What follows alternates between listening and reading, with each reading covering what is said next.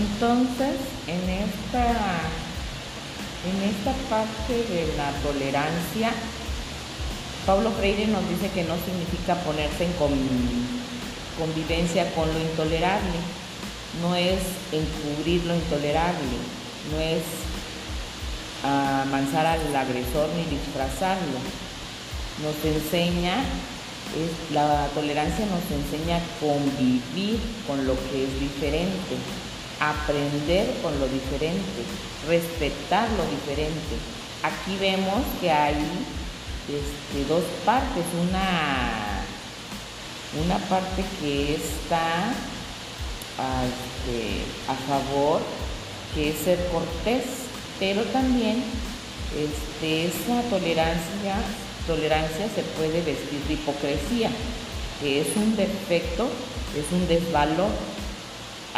En, en, contraparte de lo que es la tolerancia, que es un valor de asumir una responsabilidad y también este, es un acto, el acto de tolerar implica establecer los límites, establecer principios, eh, hay que ser respetados y requiere más que nada un respeto, respeto, y requiere disciplina, ética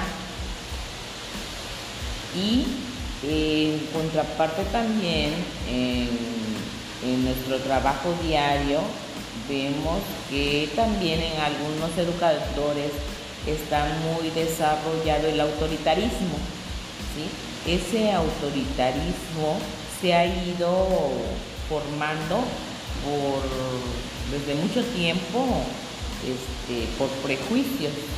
Esos prejuicios como como vemos el sexo, las diferentes clases sociales, las razas. Entonces, todo esa parte vamos a vamos a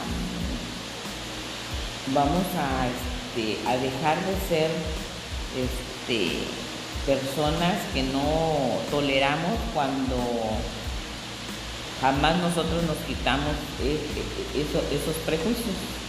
Y entonces eso empieza, empieza con nosotros. Si nosotros no aprendemos a vencer esos prejuicios, entonces va a ser muy difícil que seamos tolerables. Gracias.